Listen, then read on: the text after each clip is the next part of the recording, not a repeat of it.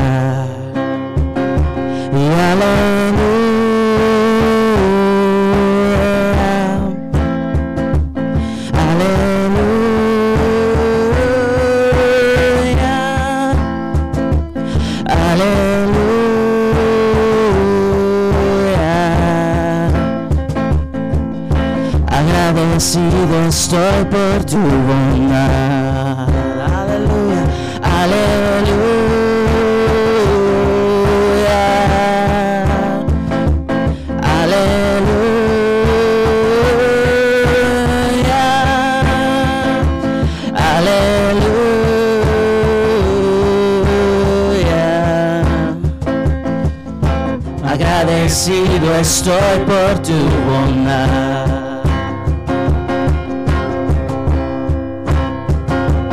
Cada mañana, cada mañana al despertar.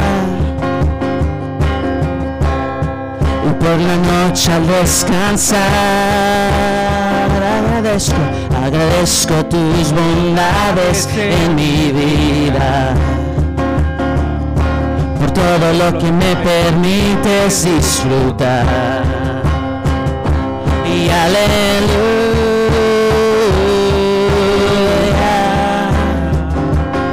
aleluya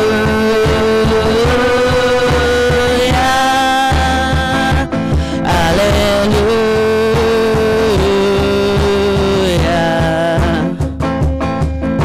Agradecido estoy por tu bondad y aleluya y aleluya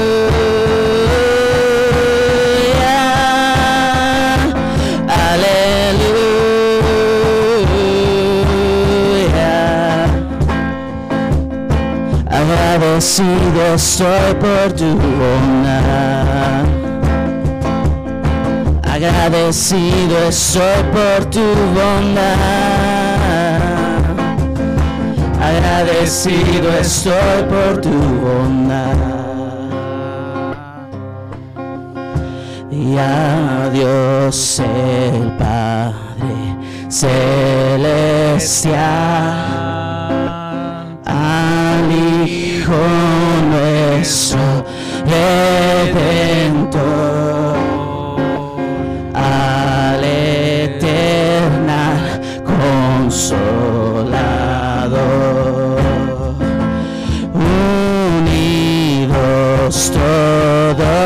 la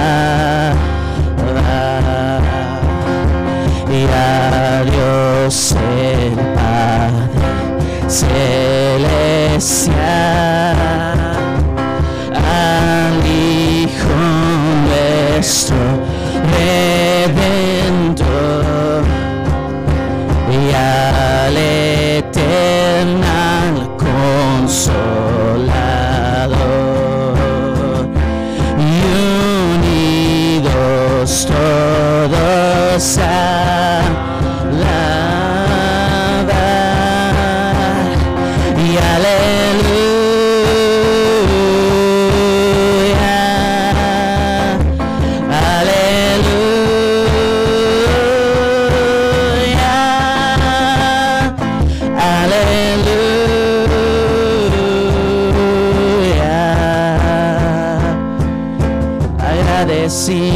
estoy por tu bondad.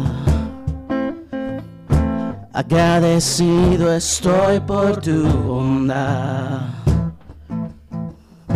Agradecido estoy por tu bondad. Amén. Agradecidos estamos, hermanos, en esta mañana por todo lo que Dios nos ha dado. Amén.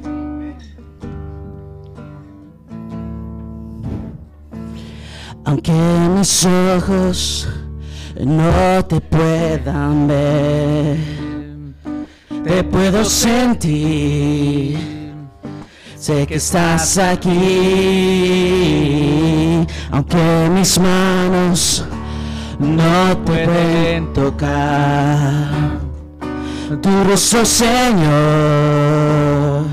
sé que estás aquí,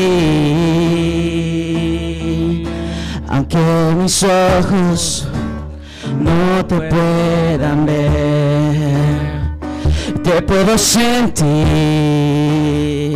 sé que estás aquí, aunque mis manos no puedan tocar tu rostro, Señor. Sé que estás aquí. Corazón puede sentir tu presencia. Tú estás aquí. Tú estás aquí. Y puedo sentir tu majestad, tú estás aquí, tú estás aquí, mi corazón puede mirar tu hermosura, tú estás aquí, tú estás aquí, puedo sentir tu gran amor, tú estás aquí, tú estás aquí.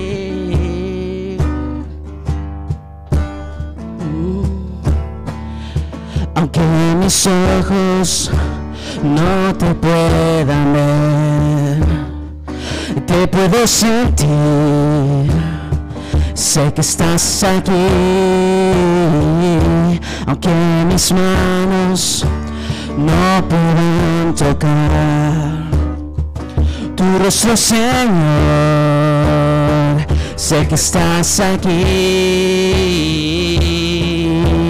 mi corazón puede sentir tu presencia. Tú estás aquí y tú estás aquí y puedo sentir tu majestad.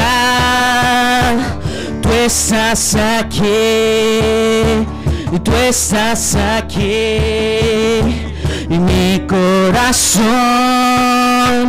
puede mirar tu hermosura. Tú estás aquí, tú estás aquí y puedo sentir tu gran amor. Tú estás aquí, tú estás aquí tú estás aquí, tú estás aquí y tú estás aquí, tú estás aquí y mi corazón puedes mentir tu presencia. Tú estás aquí, tú estás aquí. Puedo sentir tu majestad y tú estás aquí, tú estás aquí y mi corazón puede mirar tu hermosura. Tú estás aquí, tú estás aquí y puedo sentir tu gran amor. Y tú estás aquí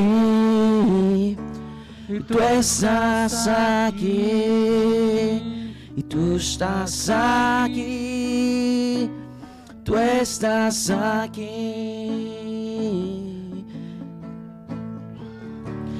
mi alma está pegada a ti. Y mi alma está pegada a ti. Y porque tu diestra me ha sostenido. Oh, tu diestra me ha sostenido.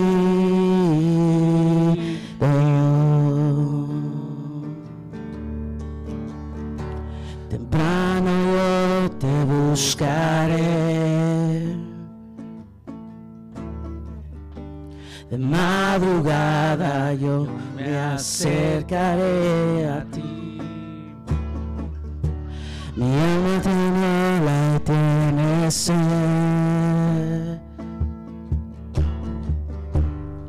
para ver tu gloria y tu poder. Temprano te buscaré.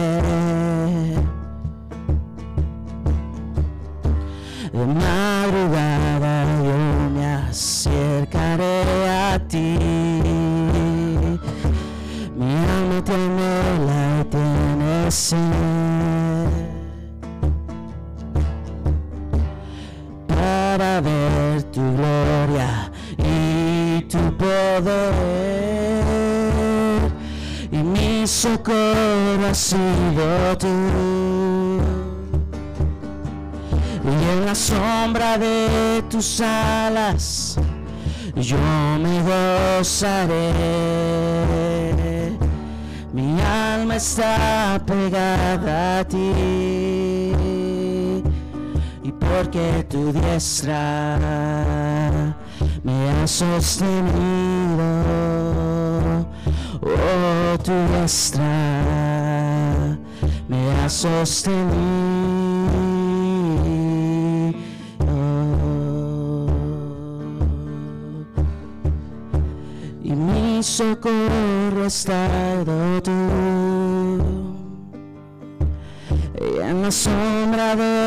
tus yo me gozaré Mi alma está pegada a ti y porque tu diestra me ha sostenido. Oh, tu diestra me ha sostenido.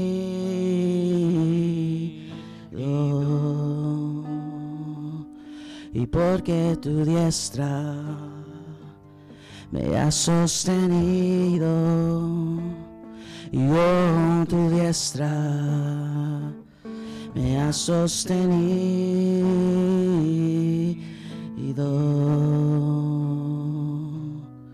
y te anhelo.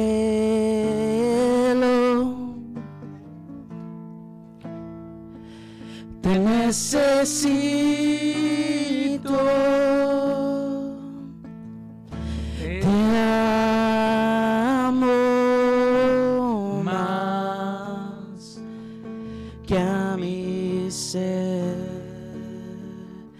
Te anhelo,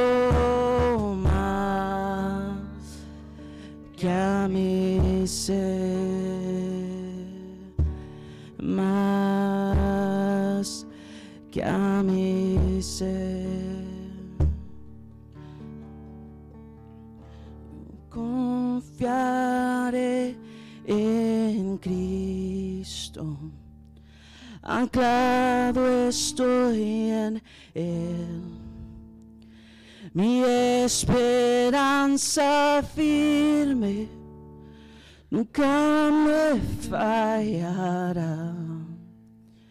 Yo confiaré en Cristo, anclado estoy en Él. Mi esperanza firme nunca me fallará. Pues grande es tu fidelidad hacia mí. Y grande es tu fidelidad hacia mí. Del amanecer al anochecer yo te alabaré. Del amanecer al anochecer yo te alabaré. Pues grande, grande es tu fidelidad hacia mí. A pesar de la fuente tempestad, firme estaré y aprenderá este corazón a confiar en él. Y grande es tu fidelidad hacia mí. Grande es tu fidelidad hacia mí. Del amanecer al anochecer yo te alabaré. Del amanecer Necer al anochecer yo te alabaré. Pues grande es tu fidelidad hacia mí. Amén, hermanos. Vamos a orar en esta mañana. Padre nuestro, Señor, que estás en los cielos. Gracias, Padre, por todo lo que nos das, Señor, todo lo que nos brindas, Padre. Gracias, Señor, por estar aquí en este lugar, en este templo, Señor, donde tu presencia está con nosotros, Padre.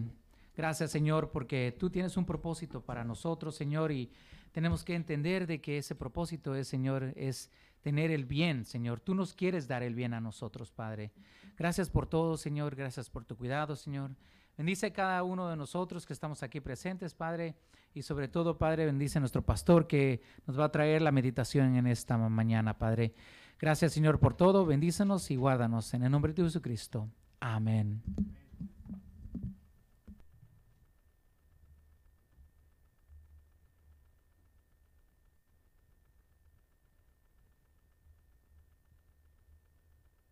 hacen falta las hermanas, ¿verdad? Que se nos fueron al retiro. sí. sí, bueno. Esperamos que hayan disfrutado de su estadía por allá, ¿no? Ya. Recuérdense que nosotros no recogemos ofrenda, ¿no? Pero allá hay una cajita ahí atrás que se puede, donde usted puede dar voluntariamente si quiere apoyar el ministerio y puede hacerlo también usando el app a través de Cele. Eh, vamos a ver qué hay aquí. Eh, vamos a soltar el video, Alex. ¿Está bien? Sí. Traía un video ahí para, para abrir el, el tema de hoy, ¿no? Acuérdense que estoy terminando la serie ahora. Realmente la voy a cerrar el próximo domingo. Pero hemos hablado durante el mes de agosto sobre el tema El Rey está por llegar. Pero yo uso por el aniversario que tuvimos, la celebración que tuvimos, eh, me he quedado con este versículo ahí eh, trabado en mi, en mi cabeza, en mi mente. Salmo 118, 24, eh, dice, este es el día que hizo el Señor. Nos gozaremos y nos alegraremos en Él. Ah, mis hijos eran unos teenagers cuando yo descubrí un secreto y le gané la batalla al diablo. Ah, para mí el domingo ha sido sagrado. Desde que nací había que ir a la iglesia. No por obligación, pero era la tradición. Siempre había que ir a la iglesia. Y ya siendo pastor, descubrí que como ese día uno tiene como propósito ir a la iglesia y dedicar un tiempo en la vida para el Señor, en la semana para el Señor, el diablo que es opuesto a lo que Dios quiere que nosotros hagamos, busca la manera de estorbarnos. Y un día cuando estaba orando el sábado en la noche, antes de acostarme en mi oración, le dije al Señor, Señor, yo he descubierto que el diablo se ha propuesto estropearme todos los domingos. Para que si voy a la iglesia, porque es tradición que vaya siempre y no me quedo, no me quedo tranquilo si no voy, porque es mi costumbre ir. Pero si voy a la iglesia, siempre él va a hacer algo en la mañanita el domingo para que las cosas salgan mal. Y si termino yendo a la iglesia, voy con cara larga, decimos en El Salvador, ¿no? Y, voy por ahí entre entre conflictos y, y, era cierto, descubrí que los domingos a, las nueve comenzábamos allá en San Francisco y viajábamos una hora para llegar a la iglesia nosotros. Entonces había que madrugar, había que despertar tres niños y había que bañarlos, había que prepararlos y para las nueve no había tiempo. Y entonces que corriendo para acá mi esposa en una cosa, yo en otra cosa, cuando acordábamos algo salía mal y terminábamos argumentando. Y ahí íbamos para la iglesia, pero no íbamos felices, íbamos un poco mal, ¿no? Y este versículo me hizo ver, bueno, este es el día que tenemos para alabar al Señor, ¿no? Vamos a gozarnos, vamos a alegrarnos en Él. Y le pedí al Señor ese sábado, le dije, dame la fuerza, dame la sabiduría, pero que de hoy en adelante los domingos no se echen a perder. Es el tiempo, único tiempo que tengo para dártelo en la semana. Y pues cuando me desperté, yo era el primero en despertarme siempre el domingo, y, se me ocurrió, y fui y puse de aquellos eh, mini componentes, les decía, ¿no? La música que teníamos entonces, ¿no? No lo puse a todo volumen porque había tenido problemas serios comenzando, pero suavecito comencé a poner música, la música que alaba al Señor, música para los niños, especialmente para los niños, porque ellos todavía están dormidos y para que se vayan despertando, pero ya despiertan escuchando musiquita y música cristiana. Así que comencé en ese camino y le dije a mi esposa, vamos a hacer un arreglo entre los dos si usted está de acuerdo, pero que el domingo no va a salir nada malo y nos vamos a ir a la iglesia con el corazón listo para escuchar lo que Dios quiere decirnos. Y usé este versículo bastante. Este es el día que hizo el Señor. Todos los días los hizo el Señor, ustedes saben eso, ¿no? Pero este día es un día especial porque nos reunimos para predicar, para escucharlo, para cantarle, ¿verdad? Así que ahí está, es el día que hizo el Señor. Cada domingo digo, este es el día que hizo el Señor y vamos para la casa de Dios, ¿no? Expectativas en la tierra y en el cielo fue el primer tema que hablé en agosto. Y acuérdense que estamos teniendo una conexión entre el cielo y la tierra. estamos viendo esa conexión. Porque Dios creó todo lo que existe en Génesis, está bien escrito, bien descrito todo. Pero el diablo se robó toda la paz y la bendición que había al introducir en el hombre el pecado. Y cuando el hombre pecó, hubo una desconexión con Dios completamente. Dios se apartó en su trono en el cielo y dejó la tierra. Porque él había dicho, el día que de, él comieran, ciertamente van a morir. Y morir significa eso, separación. Siempre que oigan la palabra morir, piensen en separación. Hay tres muertes en la Biblia, ¿se acuerdan? La muerte física, la muerte espiritual y la muerte eterna. La muerte física es la que más todos conocemos, aunque nunca nos hemos muerto. Pero sabemos que existe y, sabemos lo que difícil que es lidiar con ellos. No sé si me le puede quitar los monitores, por favor, que estoy escuchando un feedback yo mismo. No sé si soy yo o son ustedes, pero oigo aquí un feedback. E, entonces, eh, la conocemos bien la muerte física, pero es un asunto de separar el cuerpo con el alma. Algunos no creen que eso existe y creen que, como dicen en mi país, muerto el perro determinó la rabia, ¿no? Se murió, lo enteraron y ya, pasó a la historia. Pero en la Biblia encontramos que sí existe el alma, que todos tenemos un alma y que Dios puso esa alma en nosotros y es la imagen y semejanza de Dios en nosotros. Y cuando nosotros morimos, el cuerpo sí se va a ir, se hace putrefacto. Pero el alma de nosotros no queda, no puede ser sujetada en una tumba, porque no es materia.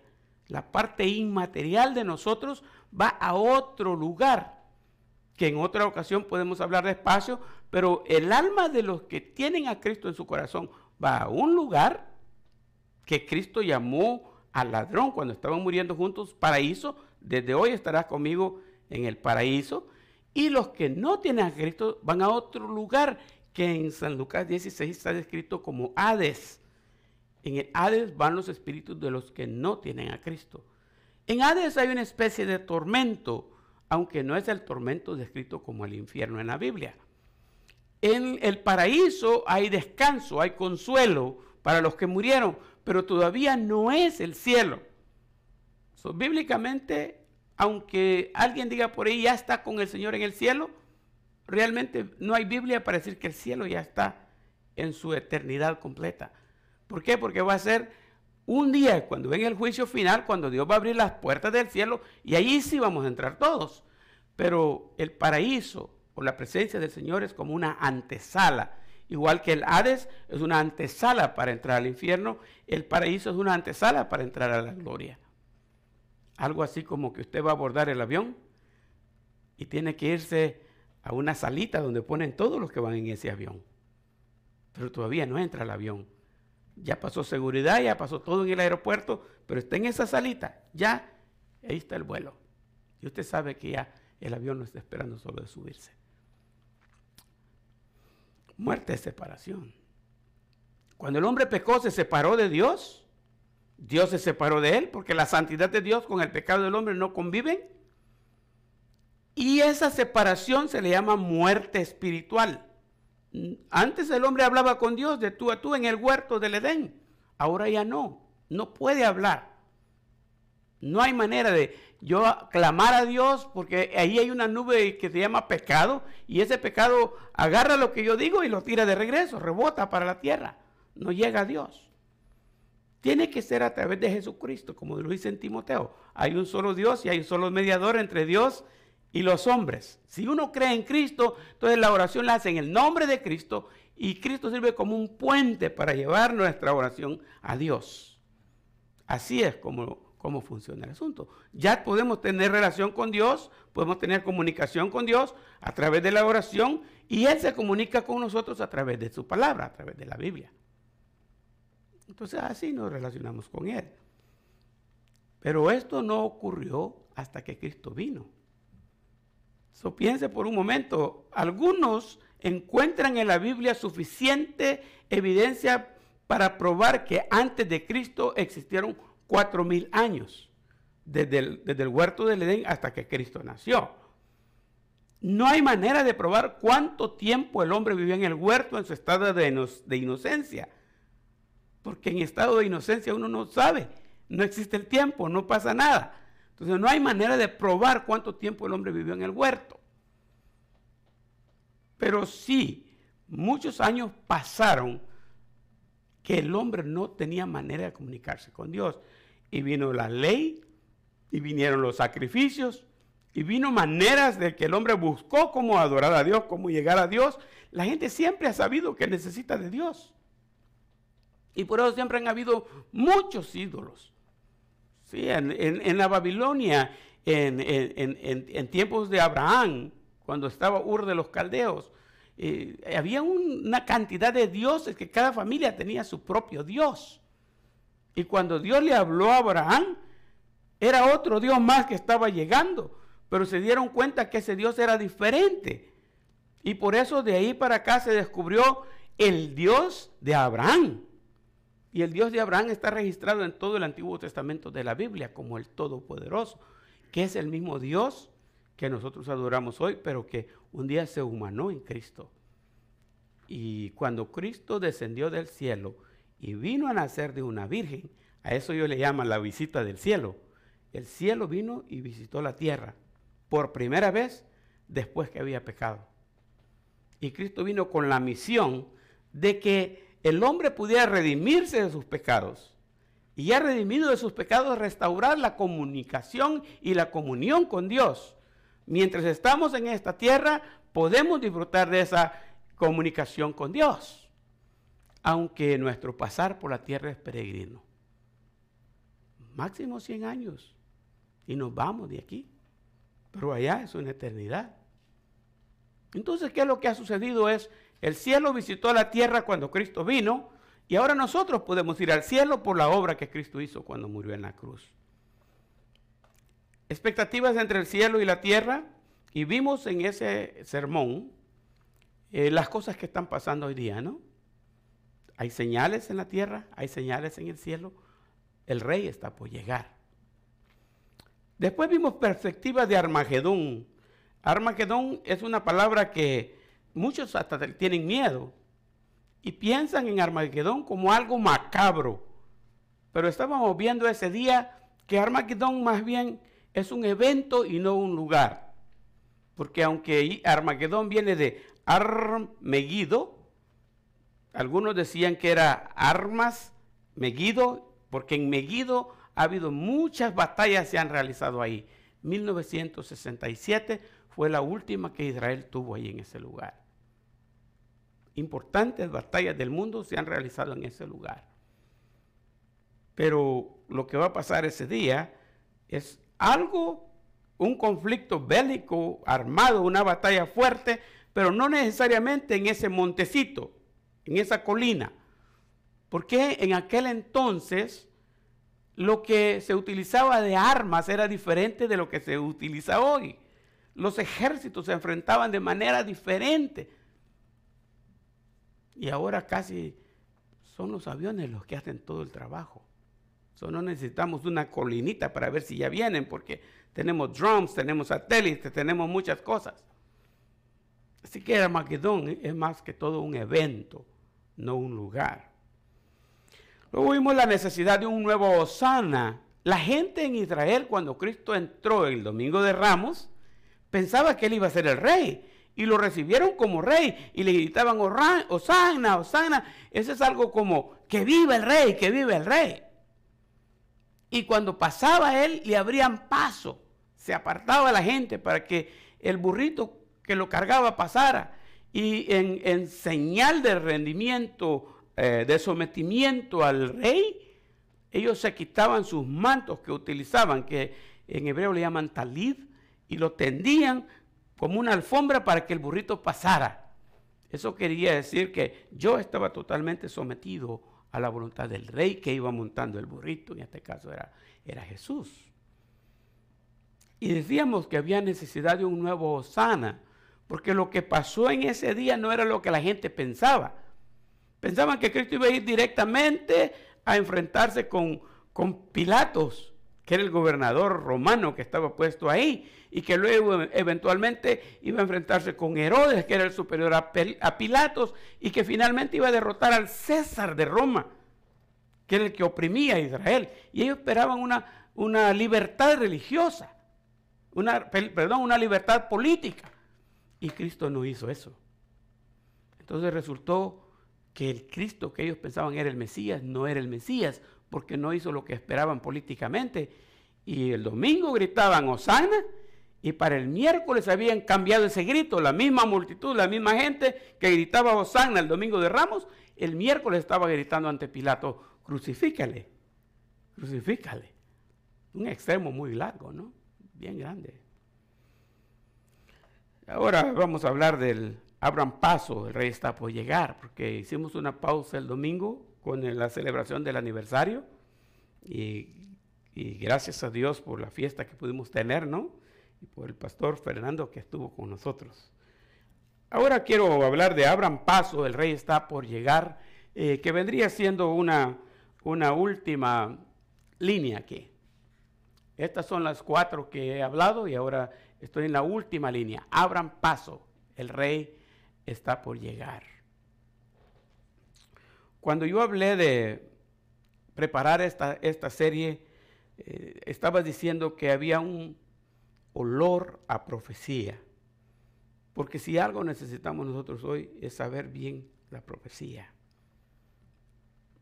Una de las cosas que, que yo tengo bien marcadas en, en mi vida es que lo que está en la Biblia es la verdad.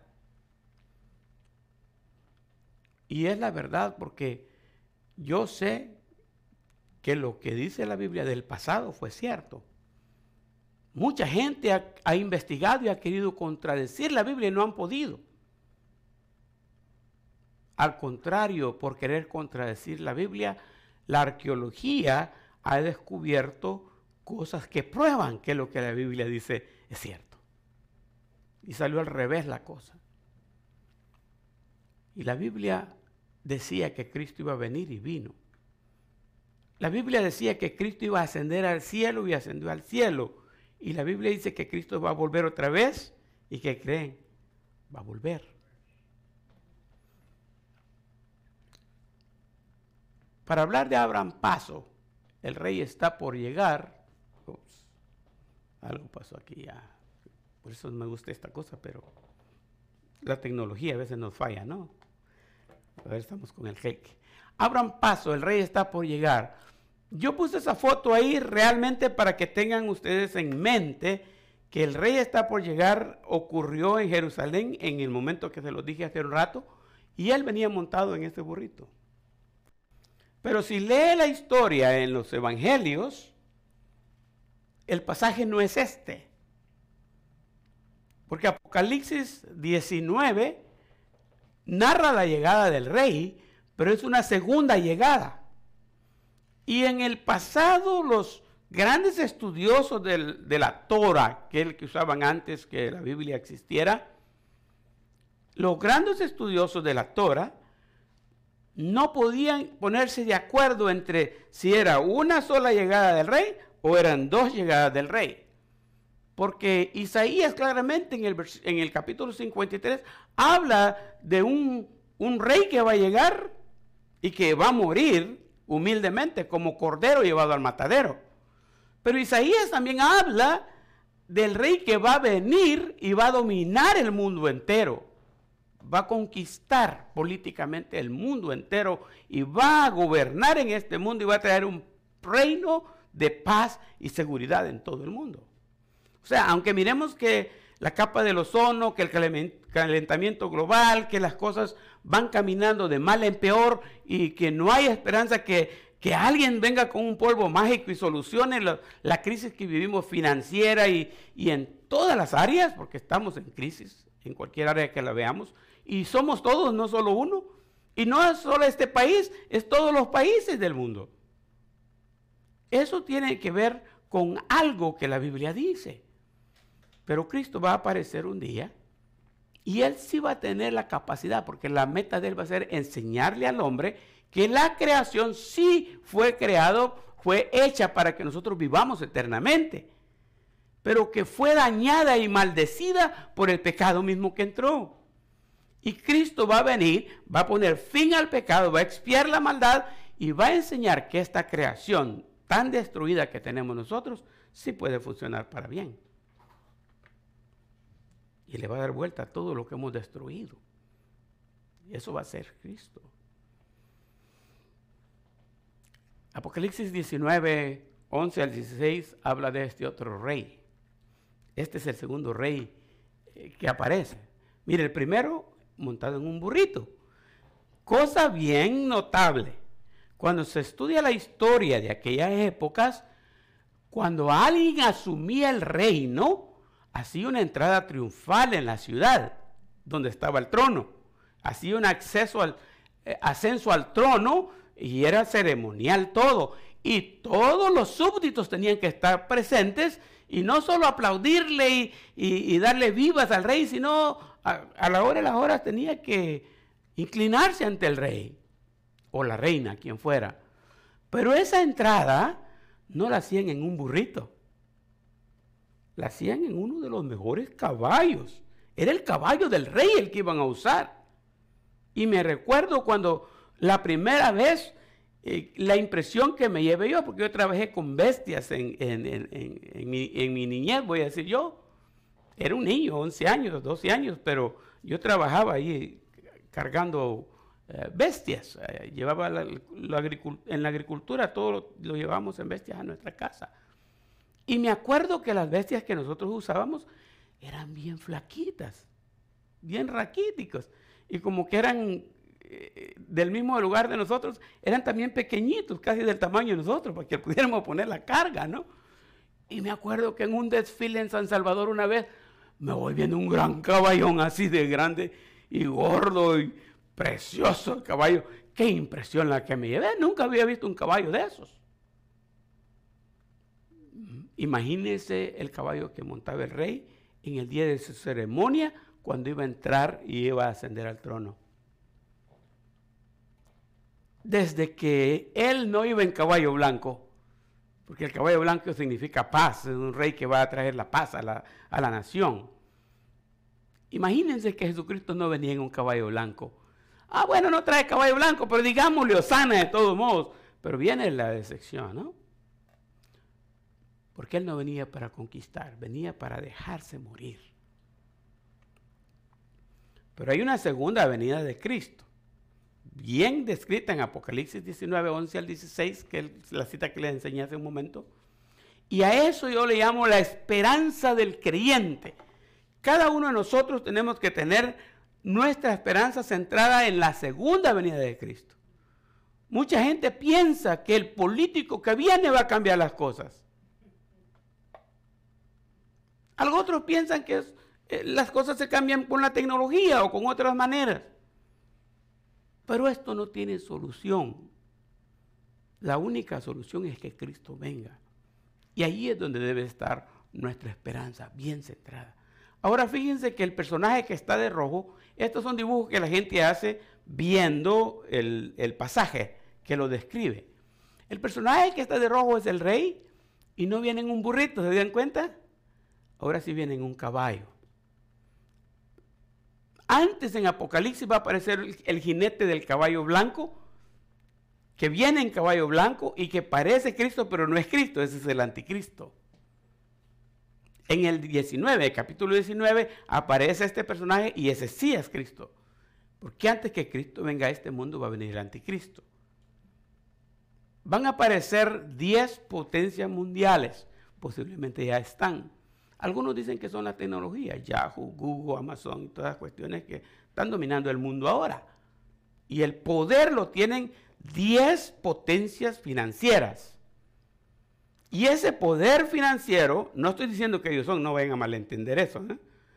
Solo digo que hay una posibilidad y ahí está una ilustración de cómo puede surgir todo esto y que puede darse. 10 potencias financieras van a estar unidas controlando el mundo comercialmente, de las 10 potencias va a surgir uno de ellos que va a recibir el control absoluto de todo eso. Por eso es que en la pandemia salía mucho Bill Gates. Pero no era él, no es él. Pero puede ser alguien que no sabemos quién. Porque estas potencias comerciales, una con otra, compiten y tienen que tener un tipo de asociación para que una no mate a la otra.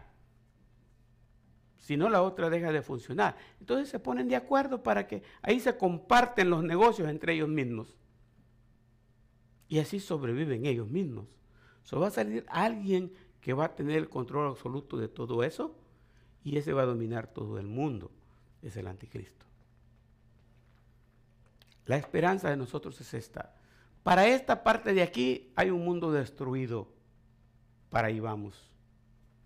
Hacia una destrucción completa. Este mundo sin Cristo no tiene control. Y vamos para peor.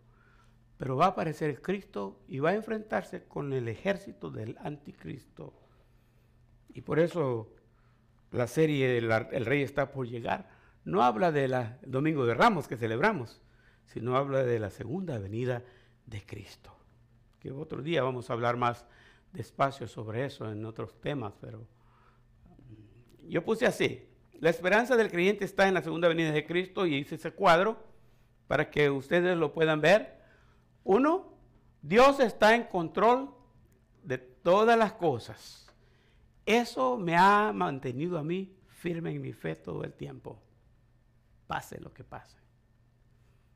Si Romanos 8, 28 dice que a los que aman a Dios, todas las cosas les ayudan a bien, a los que aman a Dios, todas las cosas les ayudan a bien. No dice que solo las cosas buenas, también las cosas malas. Lo malo que pasa es para nuestro propio bien. Y por eso es que cuando nomás apareció el asunto de la pandemia, yo estaba preocupado y dije, yo tengo que hablar en la congregación y, ayudar para que nos mantengamos todos en la, en la misma fe. Esta es la frase que yo mantengo desde joven. Nada ocurre a los hijos de Dios sin que Dios lo permita. Y si Dios lo permite es porque tiene un propósito. Y yo solo tengo que descubrir ese propósito para mi vida. Segunda línea dice, Él es fiel a su palabra y a sus promesas. Con la venida de Cristo aquí, 350 promesas se cumplieron cuando Él vino a Jerusalén, lo digo así, vino a Belén, nació en Belén y murió en Jerusalén, ¿no? Habían promesas que iba a venir, que iban a nacer en Belén, aunque sus padres vivían en Nazaret, pero él iba a vivir, iba a nacer en Belén. Y qué coincidencia, ¿no? Tuvieron que irse a empadronar a Belén el día que Cristo nació. Si no hubiera habido ese censo del rey, ellos hubieran estado en Nazaret y ahí hubiera nacido el niño. Pero como el rey puso un censo ese día, ese día nació Jesús y en un lugar donde tenía que nacer por la escritura que iba a entrar un, montado en un pollino de asno, dice alguna parte en Zacarías 12, estaba profetizado. Todo lo que Cristo hizo en la tierra estaba profetizado de él. 350 profecías se cumplieron. Pero las promesas de Dios no eran solo que Cristo iba a venir y que iba a morir, sino que, que va a venir y va a reinar. Y eso todavía no se cumple. Entonces nosotros estamos, como dicen en inglés, en el between, ¿no? Entre la primera venida de Cristo y la segunda venida de Cristo. Y mientras Él no viene, porque quiere que nosotros entendamos el plan de salvación y que nos salvemos. En su primera venida cumplió muchas profecías. En su segunda venida cumplirá qué? Las que faltan por cumplirse. Por eso es que van a pasar las cosas que van a pasar, porque Dios es fiel a sus promesas y las va a cumplir. En la primera venida, tengo este, Jesús fue el siervo sufriente. Grábense bien eso. Jesús fue el siervo sufriente. Desde que entró aquí, entró humildemente. Humildemente. Esa semana que se conoce como la semana de la pasión, que no tiene nada que ver con la Semana Santa, ¿no? fue en esos días el nombre que se le da, Semana Santa, pero más bien fue semana de sufrimiento, porque terminó crucificado en una cruz y sepultado en una tumba. ¿Mm? El siervo sufriente. Isaías 7:14 dice del siervo sufriente que va a venir. Por tanto el Señor mismo os dará señal. He aquí que la Virgen concebirá y dará a luz un hijo y llamará su nombre Emmanuel. Nunca antes había existido este asunto. Una mujer virgen sin haber tenido sexo tuvo un hijo. De Cristo para acá ya nosotros podemos recordarnos un poquito más de la historia. ¿Alguien sabe de una virgen que haya tenido hijos? No. Fue única vez en la historia. Ni antes ni después. No, no hay manera de que eso ocurra. Y existen ahora embarazos artificiales o algunos tratamientos que usan los doctores, pero no hay manera que alguien sin haber sido tocada de esa parte tenga un hijo. Isaías, el profeta Isaías vivió 700 años, 750 años antes de Cristo. Fíjate, cuando, cuando Isaías escribió esto, faltaban 750 años para que la Virgen concibiera y para que el niño naciera. Es una profecía. Para aquel entonces era profecía que iba a ocurrir, iba a ocurrir algún día, algún día iba a ocurrir, y no sabían cuándo, pero iba a ocurrir porque la Biblia lo dice. ¿Y qué creen? Un día ocurrió. Lo que para ellos era profecía, para nosotros ya no es profecía, ya es pasado. Ellos tenían fe que una virgen podía concebir. Ahora nosotros no necesitamos fe para creer porque tenemos historia y sabemos que concibió. Y sabemos la especialidad de María. Única entre las mujeres, bendita entre las mujeres, como dice el pasaje. Entonces, nosotros no necesitamos fe porque ya sabemos la historia. Como el siervo sufriente, Jesús vino y escribí estas cuatro líneas para recordarnos. Vino a nacer en Belén y morir en Jerusalén. No están tan distantes, unos dos, tres kilómetros de distancia una ciudad con la otra, muy cerca. Nació en Belén y murió en Jerusalén. Vino con una misión. Cuando Cristo vino a esta tierra, Él venía con una misión. La misión de Él no era ganar dólares construir casas, comprar el mejor carro del mundo. Vivir bien, no, esa no era la misión de él. La misión de él era vivir como cualquier ser humano, lo más humilde posible, conocer todas las necesidades del ser humano pobremente, convivir con los enfermos y si tenía que violar la ley para hacer y mostrar el amor lo hacía. 50 pies era lo más cerca que alguien podía llegar de un leproso. Algo así como en la pandemia, seis pies. Y cuidado con los seis pies, y cuidado con los seis pies. Y ya se me acercó este día uno ahí. Los leprosos eh, tenían una campanita colgada aquí en el pecho. Y cuando caminaban, la campanita iba sonando. Pim, pim, pim, pim. Y usted de lejos escuchaba, ahí viene un leproso. Algo así como ahora cuando mis nietos se dan cuenta que viene el ice cream truck por ahí, ¿no? Ya la niña Nicole ya comienza a correr por todos lados y que le abran la puerta porque ahí va el ice cream truck en la calle. La gente de lejos entendía que venía un leproso porque sonaba la campanita. Y al contrario de correr a la troca, había que alejarse de la troca. Había que mantenerse a distancia del leproso. 50 pies era la distancia, mire, a la redonda. No podía acercarse, porque si de, menos de 50 pies, era declarado inmundo y tenía que pasar por un proceso de limpieza, no de sprayarlo como lo hacían uno en la pandemia, sino que de siete días de limpieza. Y tenía que ser declarado limpio después, legalmente, si no, no podía ser eh, reingresado a la sociedad. El derramamiento de sangre era tan delicado y las pobres mujeres sufrían mucho porque cada mes les venía su periodo. Por tres días no podían tocar ni un trasto de la cocina. No podían hacer muchas cosas porque la persona que estaba cerca, a cierta distancia de la persona que tenía el flujo de sangre, era contaminada y era declarado inmundo también. Después de los tres días tenía que pasar por un proceso de limpieza de siete días, cada mes. Bueno, se mira un poco como discriminatorio, ¿verdad? Pero creo que las mujeres apreciaban eso, que por tres días no cocinar, le gustaría eso, ¿no? Tres días de vacaciones cada mes, imagínense. Y el hombre hay que ver qué come, ¿no? Hay que ver cómo le hacen, pero la mujer no toca nada. ¿Mm? Ahora, lo que les quiero decir es, cuando Cristo vino para mostrar amor, ustedes sí saben que Él violó lo de los 50 pies del leproso, ¿no? Él llegó a los leprosos y los tocó y los sanó. ¿Mm? Y han oído la historia de la mujer pecadora, de la mujer que tenía flujo de sangre por 12 años. Y se acercó ella y tocó el borde del manto de Jesús, el talid, la orillita del talid tocó. Y Jesús no dijo, todos están contaminados y a, aislarse. No. Dijo, alguien me tocó porque salió virtud de mí. Y, y, digan quién es, porque aquí la cosa es seria, están en una multitud.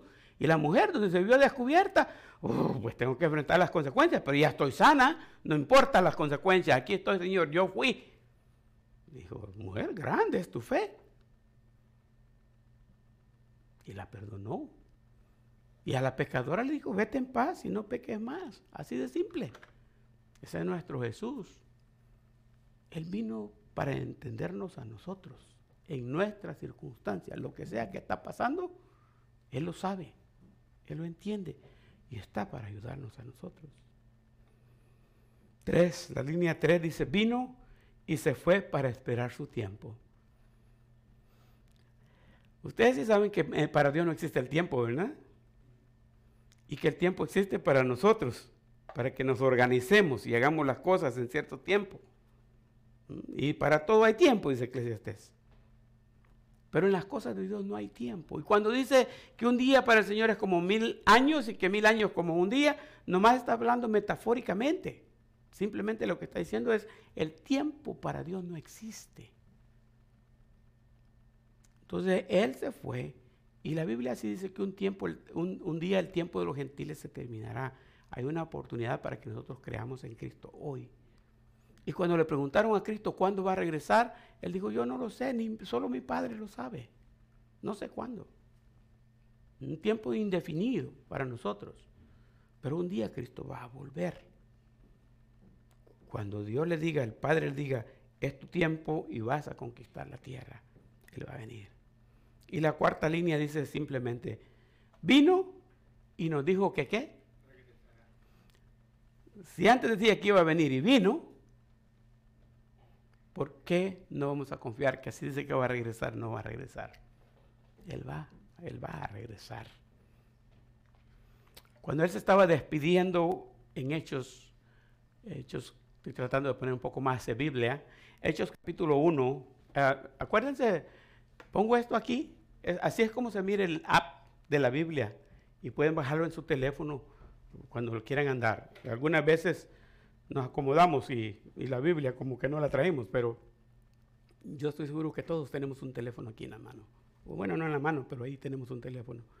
Donde quiera que usted esté, puede andar con su teléfono y ahí tiene su Biblia. Yo tengo en el mío, eh, tengo 10 minutos de devocional todos los días antes de entrar al trabajo. Yo llego a la yarda y, y saco la troca y me voy para el correo, donde yo voy a sacar el cargamento. Y al llegar al correo, yo el viaje mío es a las seis y media de la mañana. Yo saco la troca de la yarda 15 para las 6. Me gusta cargar despacio, ver todo con calma, no andar corriendo. So, a las 6 yo estoy en el dock, en la puerta, para empujar la carga que ya está lista ahí y tener todo listo para que a las seis y media viene el expediter y solo me sella la troca y voy. Pero yo llego 5.45 a la yarda y me toma cinco minutos llegar de la yarda al correo. Y cuando me estaciono en la troca faltan 10, en la, en la puerta faltan 10 minutos para las 6 y en esos 10 minutos yo tengo un devocional bíblico. Saco mi teléfono y ahí tengo mi devocional del día. Realmente leo el versículo del día y el devocional del día. El versículo del día lo agarro de Bible Gateway, que es otro de la Biblia.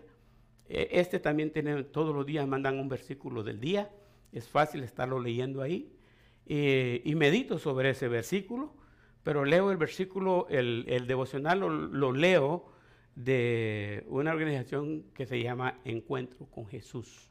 Y cuando yo hago, algún post de eso, que tiene que ver con ese devocional en Facebook o en alguna página social, abajo yo cito eso. Cito que lo agarré de de encuentro con Jesús. Ese es, el programa devocional que yo uso. siempre es importante estar pendiente de la Biblia. Si, si, la Biblia estorba para algunas cosas como libro, el teléfono ahí lo anda y es simple. Este app, estos apps no ocupan memoria, es una mínima memoria la que ocupa. Cualquier teléfono lo puede abrir, con cualquier teléfono puede funcionar. Y si tiene Wi-Fi o no tiene Wi-Fi, cuando usted tiene Wi-Fi, abre la versión de la Biblia que usted quiera, porque ahí están todas las versiones. Eh, eh, abre la versión de la Biblia que usted quiere y le hace clic a un botoncito que dice download. Otra vez no le ocupa memoria y esa versión de la Biblia la baja a su teléfono. Así que sin Wi-Fi la lee. No necesita ni Wi-Fi para leerla. Es, es bien simple, es bien fácil. Dios nos lo pone todo así bien cómodo a nosotros, ¿no? Ya. Pero miren lo que dice Hechos 1, 10 y 11. Dice, en el monte de los olivos estaban los discípulos. Y dice, y estando ellos con los ojos puestos en el cielo, entre tanto que él que él se iba, y aquí se pusieron junto a ellos dos varones, estos eran ángeles, con vestiduras blancas, los cuales también les dijeron, y, lo hice en partes para que cupiera el otro, le dijeron, varones Galileos, ¿por qué estáis mirando al cielo? Este mismo Jesús que ha sido tomado de vosotros al cielo, así vendrá como le habéis visto ir al cielo. Oiga, Jesús ascendió en el monte de los olivos y dice que ellos se quedaron viéndolo lee el completo el, pasaje de Hechos 1 y va a darse cuenta. Dice que se quedaron viéndolo, viéndolo, viéndolo, hasta que una nube lo ocultó de sus ojos. Así ascendió Cristo al cielo. ¿Cómo nació? ¡Bum! Milagro, una virgen. ¿Cómo ascendió? Visible. Ahora la profecía que está aquí dice, así como lo han visto ir, así vendrá. Miremos el regreso porque tengo que, el rey está por venir, ¿no? Jesús ya no será el siervo sufriente ahora. ¿Cómo vendrá? Será el rey conquistador. El rey conquistador. Ahora piense bien por un momento. Un baby inocente vino y nació, no había lugar para él en el mesón y terminó en uno de esos lugares donde comen las vacas. Ese era el pesebre. El pesebre no era tan bonito como lo miran o como lo presentan en las tiendas para que uno los compre. No, ese era un lugar donde comía el ganado. Y esos lugares, créanme que no son muy atractivos. Huelen mal. Hay de todo ahí. Y no tenían nada preparado. Eso fue puesto ahí en pura paja. Ese es el niño que vino a nacer por primera vez. Pero cuando viene por segunda vez, ya no aparecerá como niño. No será indefenso, no es que se va a dejar golpear. Ahora va a venir para luchar, para defenderse. Y por eso esta foto me gusta. Viene el caballo blanco y viene listo. Apocalipsis dice que una espada aguda sale de su boca. Y por eso en la burbuja María puse, abran paso. Aquí en la tierra pueden estar pasando muchas cosas. El hombre puede agarrar mucho poder, ya sea con tecnología, sin tecnología, con armas o sin armas, Con misiles o sin misiles el hombre puede mostrar mucho poder, pero nunca se van a igualar al poder de Jesucristo. Él va a aparecer un día para conquistar. Y mire lo que dice Apocalipsis 1.7. Dice ahí, he aquí que viene, ¿de dónde viene? Con las nubes. Dice que se fue hasta que una nube lo ocultó de sus ojos. He aquí que viene con las nubes y todo ojo le verá. Y los que le traspasaron, esos son los que lo mataron. Pero el, el original va más allá. Todos los que rechazaron a Cristo a estas alturas, cuando Él aparezca, todos y todos los linajes de la tierra harán lamentación por Él. Sí, amén. Ahí es donde todo el mundo se va a arrepentir de no haber creído en Cristo, pero va a ser demasiado tarde. Mateo lo pone de esta manera y, trato de poner solo dos o tres líneas, pero a veces es bastante la letra que hay que cubrir para no hacer más slides, lo, lo puse así. Se los leo, dice, si no alcanzan a leerlo ustedes, dice ahí, entonces aparecerá la señal del Hijo del Hombre en el cielo. Y entonces lamentarán todas las tribus de la tierra y verán al Hijo del Hombre, ese es Jesucristo, viniendo sobre las nubes del cielo con poder y gran gloria. Y enviará sus ángeles con gran voz de trompeta y juntarán a sus escogidos de los cuatro vientos desde un extremo del cielo hasta el otro. Va a recogerlos. La palabra escogidos en la Biblia existe de varias, de varias maneras. Escogidos en este caso se refiere a Israel, no a los predestinados de Efesios 1. Según nos escogió en él antes de la fundación del mundo, eso se refiere a los creyentes. Pero aquí está hablando de Israel. Los creyentes ya no van a estar en la tierra en este tiempo, van a venir con Cristo a reinar. ¿Mm? Pero los que están en esta tierra son los israelitas y para ellos es el que está hecho este tipo de juicios. Otras tres líneas. Jesús fue el siervo sufriente, pero ahora es el rey conquistador. Si dijo que vendría, ¿qué va a pasar? Vendrá. Si Él lo prometió, Él lo cumplirá. Y si dijo que el mundo lo lamentará, así será. Apocalipsis 19, 11 al 16, les leo el pasaje central. El pasaje central. Entonces vi el cielo abierto. Ahí está Juan viendo. Entonces vi el cielo abierto. Y he aquí un caballo blanco. Y el que lo montaba se llamaba fiel y verdadero. Y con justicia juzga y pelea. Sus ojos eran como llama de fuego y había en su cabeza muchas diademas, otras versiones dicen coronas, y tenía un nombre escrito que ninguno conocía sino él mismo. Quiero llamar la atención un poquito a esto. ¿Ustedes tienen idea cómo era Jesús antes? ¿Cómo lo presentan? Hollywood, cómo lo presenta la literatura, nos enseñan fotos de Jesús.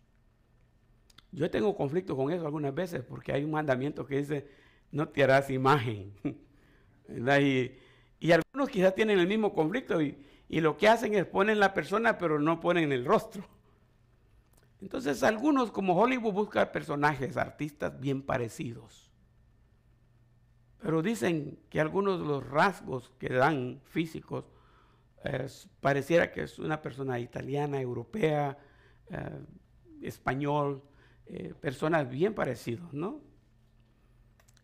sin embargo, Jesucristo simplemente era un judío, era un hebreo. Y las personas, ellos no son tan sobresalientes en belleza, son más o menos como yo. Pero sabe que Isaías había puesto en Isaías 53, le veremos más sin atractivo para que le deseemos. O sea, Jesucristo anduvo en esta tierra y ninguna muchacha se enamoró de él como algunos pretenden. La gente no lo veía con codicia, porque él no tenía ningún atractivo, nada que jalar a gente para su persona, algo diferente.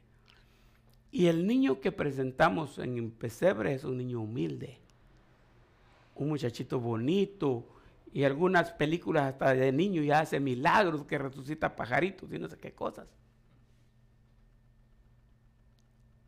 pero este no es el mismo Jesús. Bueno, es el mismo Jesús, pero no viene en la misma condición o la misma forma que vino, porque no viene para ser humilde. ¿A qué se parecen los ojos de él? Sus ojos dice que eran como, como llama de fuego. Solo de ahí ya le dice usted cómo era el rostro, ¿no? No, muy atractivo. Le veremos, dice. Y tenía un, un nombre escrito que ninguno conocía sino él mismo. Y dice este otro.